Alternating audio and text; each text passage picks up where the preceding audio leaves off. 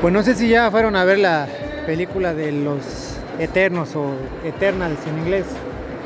La película, bueno, estamos en el mes de noviembre, acaba de salir en los cines, de Marvel.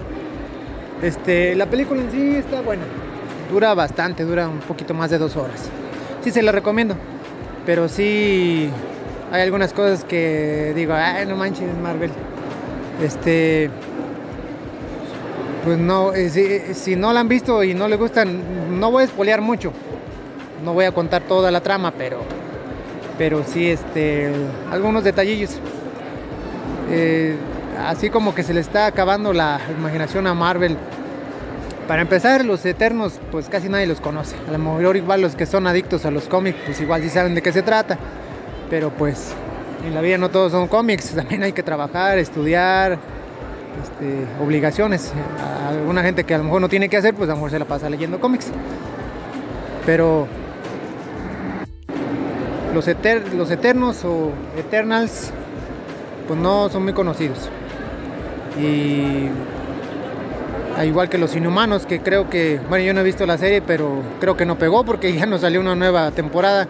Y ya cuando no sale la nueva temporada de la primera temporada, es que no estuvo buena la primera. Es lo que yo he aprendido. Hay varias en todas las plataformas. Si no sale una, segunda temporada de una serie es porque no estuvo buena la primera. Entonces así como que no está tan buena. Y por ejemplo los inhumanos pues no, creo que pasó sin pena ni gloria.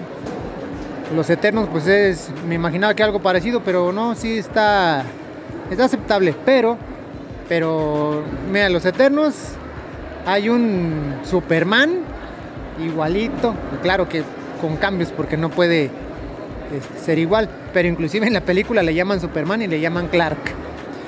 Hay una Mujer Maravilla, que te digo, no es idéntica, pero y, comparando vas a ver que es lo mismo. Hay un Flash, hay un One Punch, One Punch Man de un anime y hay un Goku. Entonces así como que, pues no, ya creo que se les acabaron las ideas. Pero hay mucho de dónde agarrar de Marvel, pero a veces creo que les falta más ver series animadas y leer los cómics de, esos personajes que llevan a las pantallas grandes.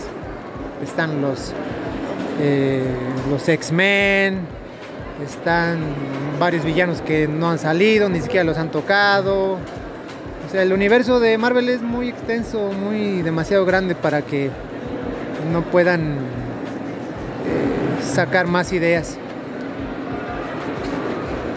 Incluso Superman que sale, si alguien conoce el cómic de Injustice, en Injustice Superman se hace malo, pues bueno, este es algo así. Y ya no les cuento más porque si no se los voy a espolear. La película está buena. Eh, como que le quiere dar una entrada, supongo, por todo lo que pasa y las escenas por post créditos. Como que va a pasar con lo que los Avengers que le fueron poco a poco dándole entrada al villano principal que era Thanos.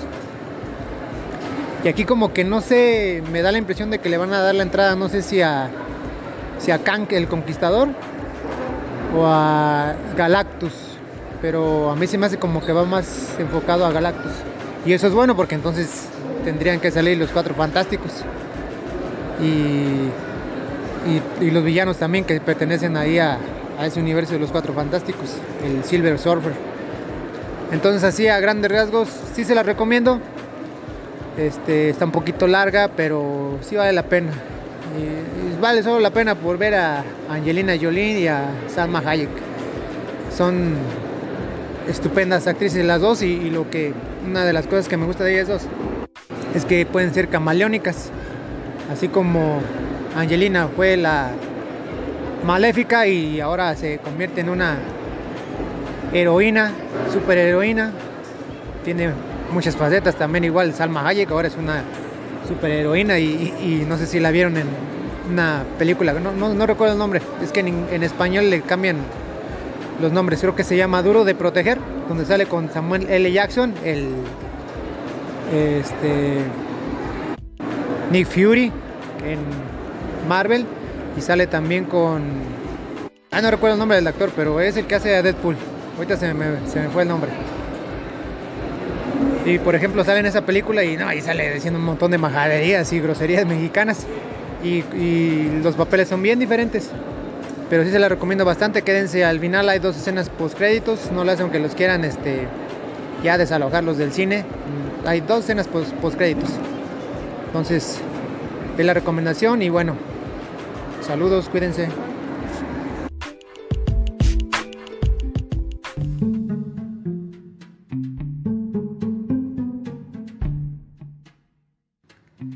También búscanos en blog como conversando de todo un poco 1.blogspot.com. En YouTube como de todo un poco. Y en Spotify como conversando de todo un poco.